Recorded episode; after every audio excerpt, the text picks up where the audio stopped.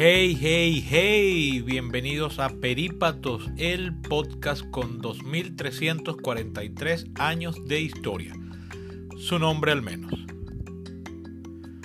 Hoy continuaré con la cobertura de las elecciones en los Estados Unidos mientras elaboro su sistema político. Pero antes de empezar, quisiera incluir una fe de erratas a los dos capítulos anteriores, en donde cometí par de errores que afortunadamente no alteraron en lo absoluto la validez de lo dicho entonces, pero que igual pueden producir confusiones.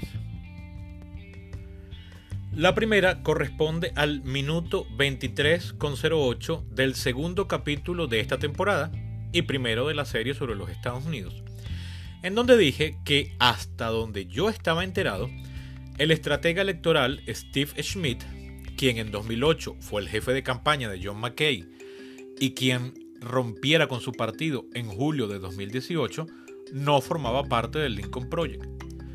Investigando para el capítulo de hoy, me topé con que no solo forma parte de este, sino que fue uno de sus cuatro principales fundadores. La segunda corrección se la debo a mi estimado exalumno, fiel escucha y ahora también mecenas, Pedro Acevedo, quien me hizo saber que el exsecretario de Estado de Kansas, Chris Kovac, a quien en el minuto 31.46 del capítulo anterior identifiqué como actual candidato a senador por el mencionado estado, en realidad ya no lo era, ya que, para el momento en que grabé el episodio, había ocurrido la elección primaria republicana y Kovac la había perdido, algo que se me escapó revisar durante la edición final del guion. Recuerden que ustedes también pueden ser mecenas, colaboradores y comentaristas de Perípatos escribiéndome por cualquiera de mis tres redes sociales. Eco23 en Facebook y Twitter y s.cova por Instagram. Sin más preámbulos, empecemos de una con las encuestas de la semana.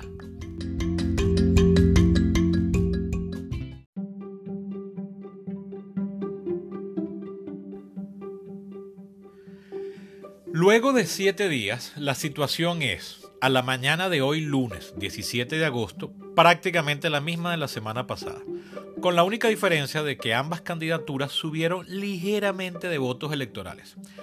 Trump de 150 a 165 y Biden de 372 a 373.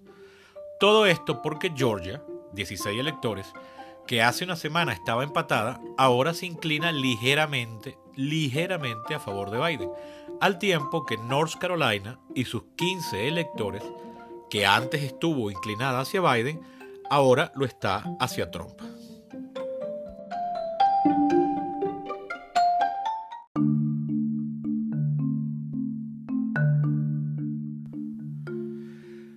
Adicional a este recuento fijo, estado por estado, siento que vale la pena mencionar un estudio independiente, o mejor dicho, bipartidista, realizado por el Instituto de Políticas y Servicio Público de la prestigiosa Universidad de Georgetown en Washington, D.C., encargada a dos reconocidos y respetados encuestadores, Ed Goyas, republicano, y Celinda Lake, demócrata. Pueden acceder libremente a la página web del instituto para leer el comunicado de prensa con la ficha técnica y los análisis políticos en politics.georgetown.edu slash battleground-poll slash august-2020. August, eh, eh, agosto. En resumen, a nivel nacional, Biden aventaja a Trump 53% a 40%, con un 7% de indecisos. Que incluso si todos esos indecisos, el 100% de ese 7%, se va por Trump, aún estaría perdiendo por 6 puntos. Y si bien yo he dicho que, dada la existencia del colegio electoral, no me gusta utilizar como indicadores encuestas que no estén hechas a nivel estatal, caso de los Estados Unidos obviamente, esta es interesante porque revela varios detalles cuando se la desglosa en las muchas categorías. La más impactante es la siguiente. La última vez que Georgetown realizó esta encuesta, en octubre de 2019, tienen varios años haciéndola, en octubre de 2019, entre los votantes blancos clase media, un grupo electoral importantísimo, si no el más importante, Trump le ganaba a cualquier demócrata, para ese momento había muchos candidatos, le ganaba por 9 puntos porcentuales. Ahora, Biden aventaja a Trump por 8 puntos, un giro de 17 puntos porcentuales.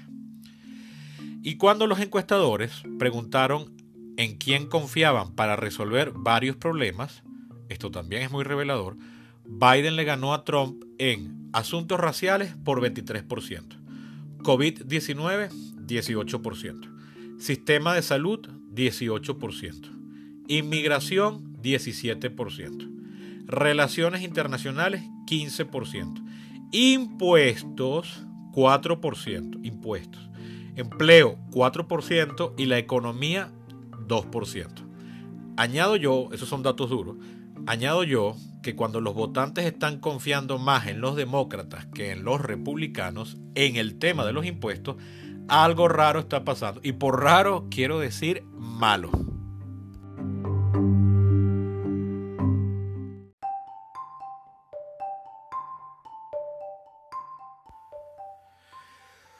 Otra forma de ver el estado de la carrera electoral, si bien es muy indirecta, pero resulta igualmente interesante y reveladora, es observar la evolución de las recaudaciones monetarias y, subsecuentemente, el poder de gasto de los respectivos comandos de campaña.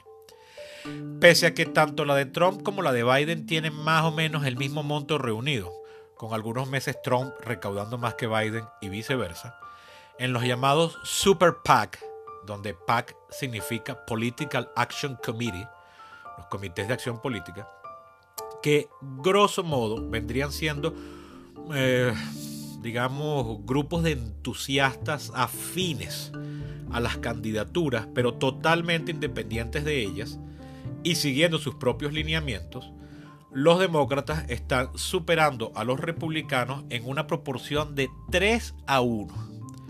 Les comento que desde que me dedico a estudiar y seguir de cerca la política americana como algo más que una lectura ocasional, o sea, cuando me lo, convertí en un objeto de estudio privado, esta es la segunda vez que veo al Partido Republicano, desde siempre el partido de la clase empresarial, es decir, que estaba el partido de los millonarios, pues podríamos decir, es la segunda vez que lo veo recaudar menos dinero que su rival histórico más vinculados, o sea, los demócratas que usualmente están más vinculados a los sindicatos, los intelectuales y los estudiantes o jóvenes profesionales. La vez anterior, por cierto, fue la elección de 2008, en la que Barack Obama le ganó a John McCain por cerca de 8 puntos porcentuales, la mayor ventaja en todo lo que va del siglo XXI.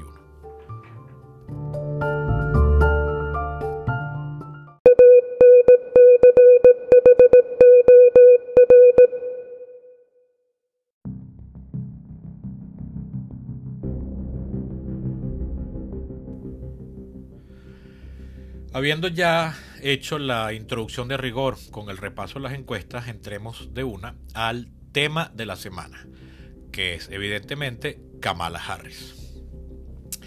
Al final del capítulo anterior, el capítulo 3.03, tercer capítulo de esta temporada, segundo de la serie,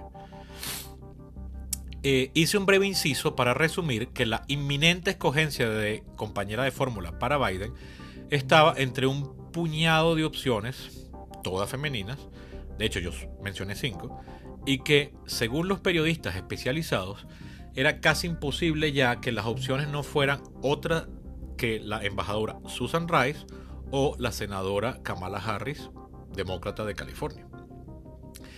En el minuto 36-40 de dicho episodio, me atreví a hacer un pronóstico, a toda carrera y sin mayor análisis, a favor de la embajadora Rice, quien tiene amplia experiencia tanto en el sector privado como el público, donde sus más altos laureles son haber sido embajadora de los Estados Unidos ante la ONU y luego asesora nacional de seguridad, ambos cargos durante la administración Obama, cada uno en cada una de las dos mitades del gobierno, respectivamente.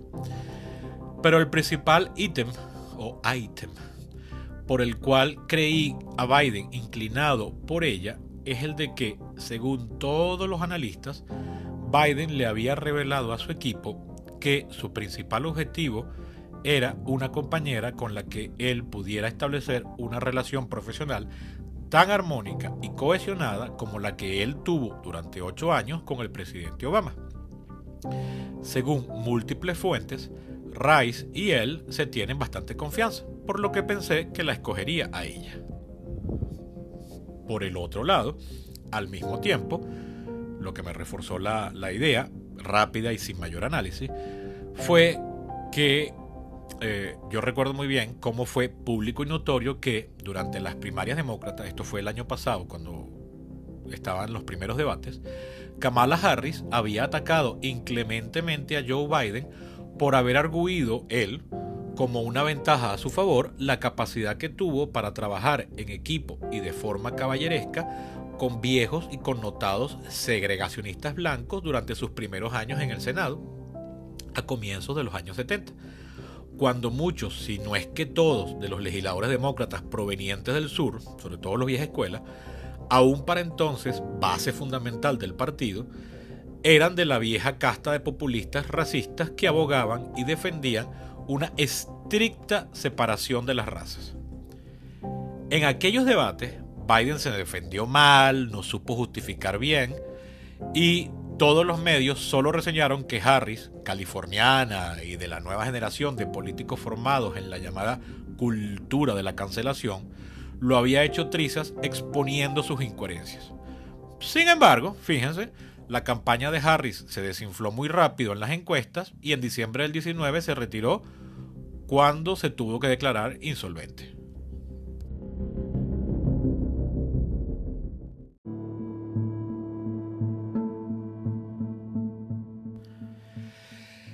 ¿Quién es Kamala Harris? Bueno, el currículum de la ahora candidata a vicepresidente lleva varios días siendo detallado por todos los canales y portales de noticias del mundo, comentado por propios extraños, por lo que me limitaré a resumir lo más importante para el análisis, por lo menos para el análisis que pienso ser yo, dejándoles la recomendación de que vean la nota de prensa de la BBC de Londres, eh, por lo menos la versión en inglés me gustó mucho, la de BBC World, que yo leo en la aplicación del teléfono, para tener mayores detalles.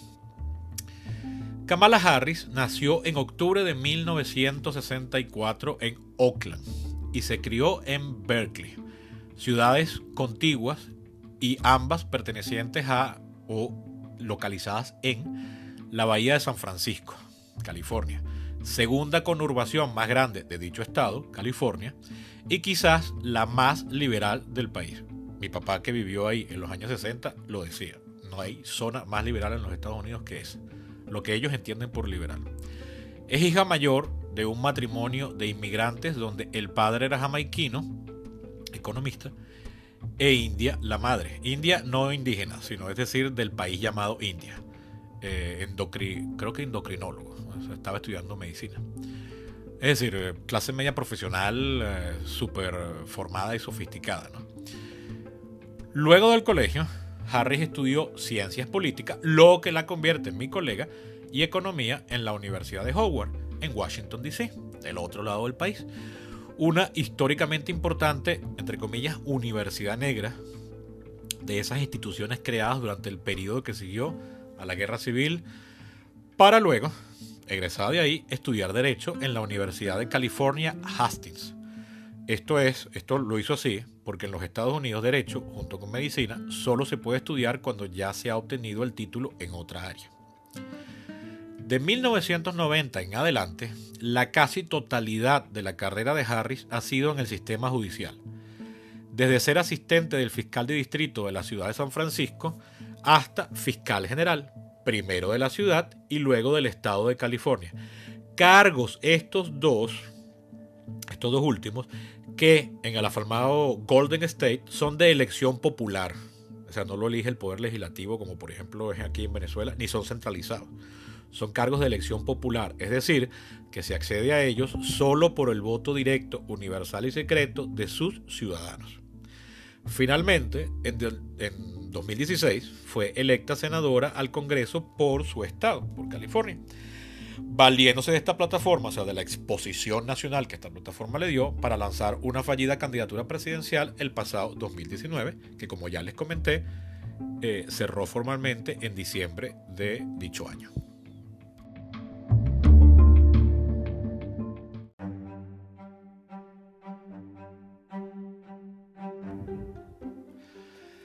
Ahora bien, ¿por qué Kamala Harris? Cuando escogen un compañero o compañera, como en este caso de fórmula, los candidatos presidenciales americanos suelen buscar, además de lo evidente que es alguien que comparta sus ideas y sea del mismo partido, y visión, que comparta la misma visión, uno de los siguientes beneficios, básicamente tres, ¿no? que no son mutuamente excluyentes, sino que de hecho muchas veces se pretenden varios a la vez. Primero, alguien que esté listo para asumir la máxima magistratura en caso de emergencia, al menos a los ojos de los votantes. Y esto es porque eso está escrito en la letra de la Constitución, en la enmienda número 22, no, perdón, 25 de los años 60, que el vicepresidente se convierte automáticamente en presidente cuando queda eh, destituido, incapacitado o muerto el presidente. Segundo, alguien que sea un gran apoyo, buen consejero y que se relacione bien con todo el mundo. O sea, alguien en quien confiar básicamente. ¿no? Y tercero, esto no está en orden de jerarquía, lo puse así porque bueno, eh, me, me salió así. Quizás lo más importante, alguien que ofrezca, sobre todo desde la óptica de la gran coalición de votantes del partido en cuestión, un balance en el ticket presidencial. Empezaré el análisis por este último concepto. Por balance, los estrategas y los medios suelen referirse a alguien que reduzca o equilibre las áreas en las que el candidato presidencial luzca débil o susceptible. Por ejemplo, cuando el aspirante presidente era del norte, solían buscar emparejarse con alguien del sur, caso Kennedy Johnson en 1960 o si es del ala extremista, entre comillas, del partido, o lo que la gente percibe como tal, entonces se empareja con alguien del ala moderada, o viceversa, como fueron los casos de Reagan Bush padre en 1980 y de Johnson, el mismo Johnson que ya mencioné, con Humphrey en 1964, respectivamente.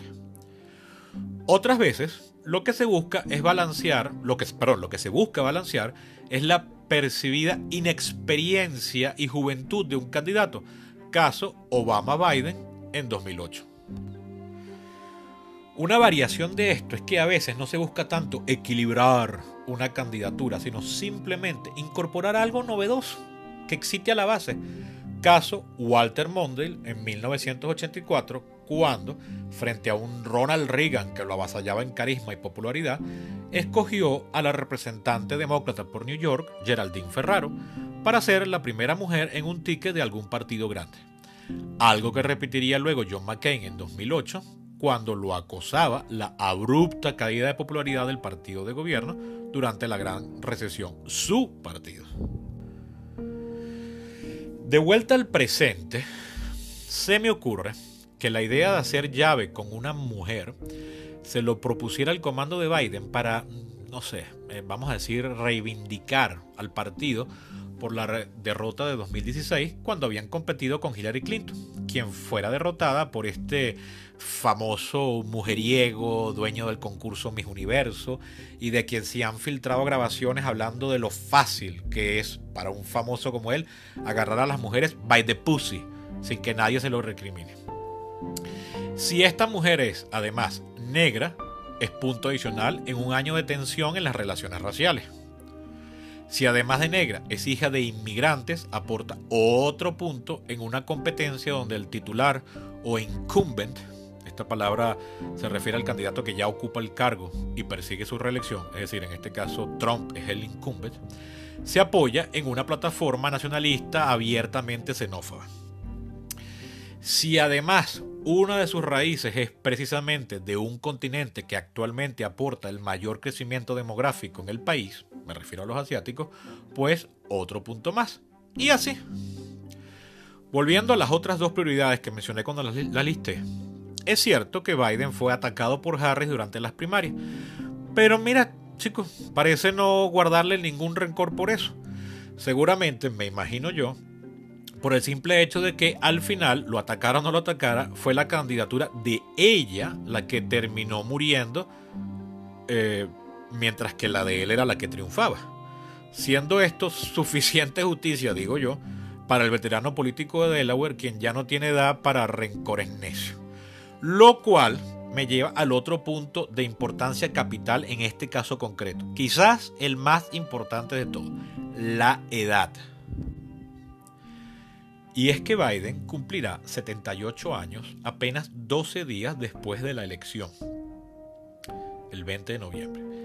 De ganar, a la hora de jurar el cargo, en enero próximo, sería el presidente más anciano de toda la historia del país. Por lo que temer que muera antes de completar el periodo o que esté muy mayor para un eventual segundo periodo, prefiriendo retirarse luego de cuatro años, como de hecho él ya había hecho. Valga la redundancia. Esto es bastante verosímil, temer eso, y no tiene nada de pesimista ni de agorero. De ahí entonces que la escogencia de alguien, entre comillas, joven y enérgico tenía prioridad. Eso, eso, eso era lo más evidente de todo, ¿no? Harris, con sus 55 años y con su amplia y connotada carrera de servicio público, primero como fiscal acusadora y luego como senadora, tranquilizaba en ese frente de una forma en que no lo hace, por ejemplo, Elizabeth Warren, quien ya tiene 71, o Susan Rice, quien, aunque también tiene 55 como Harris, no ha sido electa para un cargo nunca en su vida, es un cargo de elección popular por lo que carece del debido entrenamiento electoral, pues no está fogueada, como dirían aquí en Venezuela, le falta calle.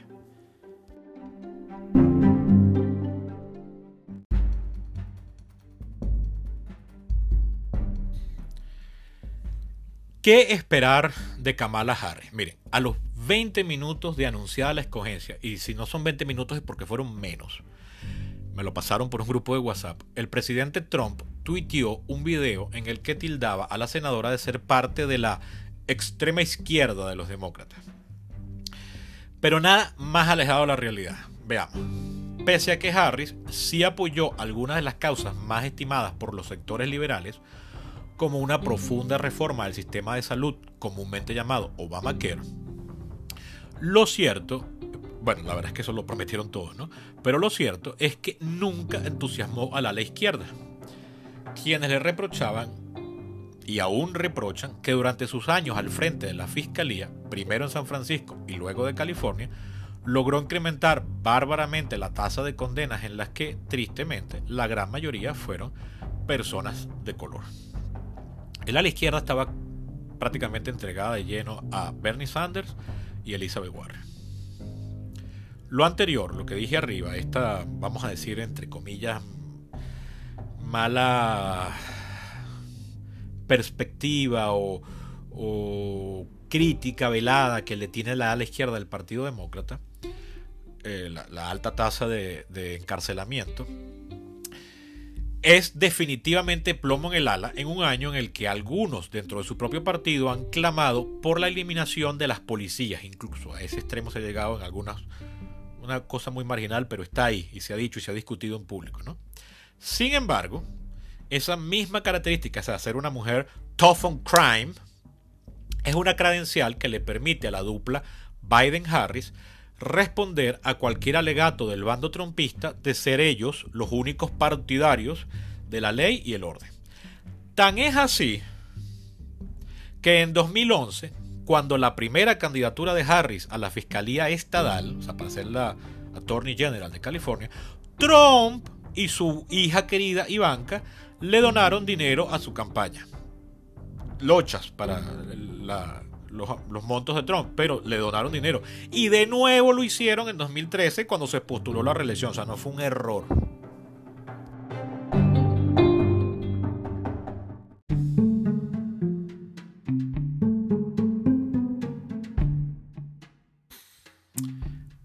Posible rol en un eventual gobierno de Biden. Miren, muchos se han preguntado, sobre todo acá en Venezuela, aquí estoy hablando desde la perspectiva mía parroquial. En este país donde todo lo medimos y juzgamos con criterios basados exclusivamente en nuestra experiencia, en nuestra traumática experiencia reciente, en los últimos 21 años, y con patológica dependencia al chavismo y su continuidad en el poder, nos preguntamos qué tipo de influencia podría tener Harris en un eventual nuevo gobierno o incluso, como le escuché a una periodista española eh, radicada en New York, que entrevistaron por radio la semana pasada aquí en Venezuela, ¿qué posibilidades hay, que ella planteaba, de que la intención de Biden sea realmente renunciar luego de unos meses para dejarle el gobierno a Harris? Como quien dice, haciéndole el favor y sembrando o metiendo ese caballo de Troya, o sea, esta estrategia de caballo de Troya ahí, ¿no? Esto último, esto que planteó la periodista española radicada en Nueva York, yo Sebastián Cova, politólogo, conocedor de los Estados Unidos, que lo estudio desde hace 22 años, por completo lo descarto. Biden solo renunciaría si algún mal lo afectara al punto de la incapacitación física o mental. No por ser Biden, ni por ser demócrata, ni por ser gringo, no lo estoy idealizando, es que simplemente eso no lo hace nadie en ninguna parte. Y cuando ha ocurrido algo parecido, por ejemplo, Tony Blair participó en las elecciones generales británicas de 2005 y, se renunció casi ahí mismo en 2007, o como supuestamente va a ser Angela Merkel en Alemania el año que viene, eso fue y será primero, primero que nada, en el marco de sistemas parlamentarios que tienen otra dinámica política. Y Además, lo hicieron como promesa electoral, hecha pública desde el comienzo y pensada para calmar las presiones internas del partido, que ya estaba medio cansado de que dirija siempre la misma persona, y o para entusiasmar a los votantes que, bueno, quizás se animen cuando vean una cara nueva. De hacer eso a lo loco, en el caso americano, en un sistema presidencial como el de ellos, como el de los Estados Unidos, Biden estaría hiriendo de gravedad la legitimidad de origen de Harris, quien entonces nunca podría quitarse de encima el estigma de haber ascendido a la presidencia producto de una triquiñuela barata hecha por un viejo ya chocho. ¿Qué pasa si volteamos el sentido de esta pregunta para verlo al revés? Eh, ¿Será que Biden escogió a Harris solo como un efecto electoralista para luego cambiarla una vez electos ambos? If so, esa fue la pregunta que le hizo la periodista venezolana a esta experta española. Pues mira, eso es imposible. ¿Por qué? Porque los vicepresidentes no son de libre nombramiento y remoción por parte del jefe del Ejecutivo, no son empleados de este. De ser así, no serían compañeros eh, de campaña, sino que los presidentes los escogerían después de electos y no antes como de hecho hacen los jefes de Estado franceses con sus jefes de gobierno, los llamados primeros ministros. Así es que es en Francia.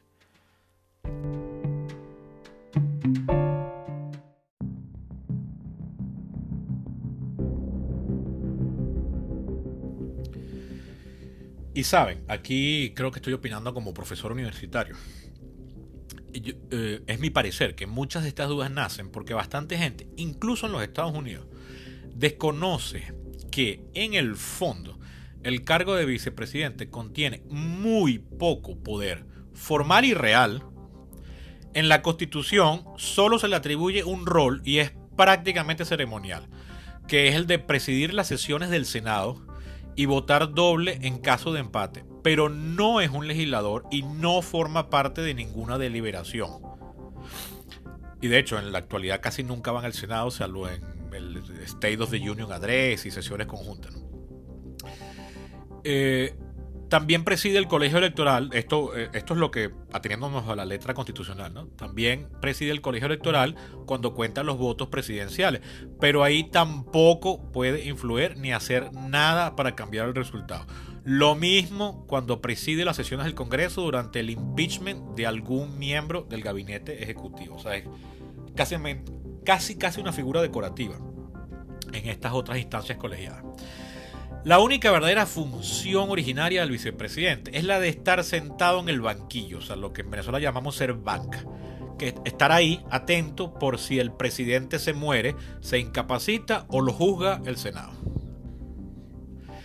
Fíjense que con todo y que desde los años 70 para acá, por ley y estatutos administrativos, le han atribuido incrementalmente funciones formales en las que sirve de apoyo al presidente. Por ejemplo, tiene un rol fijo, tiene puesto fijo, perdón, en el Consejo Nacional de Seguridad, que son los que deciden, bueno, si hay una guerra, si se lanza una bomba y todo eso. Todo esto, es decir, eh, no, no su entrada, sino su valor político y decisorio, procede única y exclusivamente si el habitante de la Casa Blanca, es decir, el presidente, quiere cederle funciones. De lo contrario, solo cumple un rol casi que contemplativo, podríamos decir. Tan es así que en la historia ha ocurrido más de una vez, sobre todo en el siglo XIX y hasta la Segunda Guerra Mundial, o incluso un poquitico después, casi que hasta los 60, ¿no? por eso usé la fecha de los 70 como parte agua. Ha ocurrido que el presidente y el vicepresidente no se aprecian mutuamente, llegando en una oportunidad que fue la de Calvin Coolidge y Charles Dawes entre 1925 y 1929, al extremo de enemistarse y no hablarse el uno al otro, llegando el presidente a considerar al vicepresidente como un rival al que le declaró la guerra hasta después incluso de haber terminado su mandato. Charles Dawes después se quiso lanzar a, la presidencia y Calvin Coolidge con el influjo que todavía producía sobre la influencia, pero que todavía producía sobre la convención republicana lo impidió. O sea, esos extremos. La valoración definitiva del cargo quizás la dio hace 80 años John Nance Garner, conocido como Cactus Jacks, y quien fuere el compañero de fórmula de Franklin Roosevelt durante los dos primeros de sus cuatro periodos de 1933 a 1941. Bueno, el cuarto periodo, Roosevelt solo gobernó dos o tres meses, ¿no? pero fue electo cuatro veces. En las dos primeras oportunidades, Garner lo acompañó, un famoso sureño de la época. Para Garner, el cargo de vicepresidente, not worth a bucket of warm peace, es decir, no vale una cubeta de orina tibia. Y por más que hoy en día los vicepresidentes se espera más de ellos, eh, incluso se le han llegado a dar unos roles importantísimos. Yo recomiendo la película de 2018 llamada Vice de Adam McKee, que es una película que por más que es tendenciosa, eh, es una muy buena representación del cargo de vicepresidente visto en la experiencia de George Bush y George Bush hijo y su vicepresidente que ahorita se me escapa el nombre ah para qué me puse a hablar esto y se me va el nombre este bueno eh, ahí pueden ver el grado de, importancia que llegó a tener un vicepresidente, más por la personalidad de Bush y la relación que ellos dos tenían. Pero aún así, que tienen muchos más roles formales, lo cierto es que, muy en el fondo, y como bien demuestra la parodia, como mejor dicho, como bien parodia la exitosa serie de HBO llamada VIP, el puesto sigue valiendo lo mismo que cuando Garner hizo esa eh, lapidaria sentencia sobre el rol que él acababa de abandonar.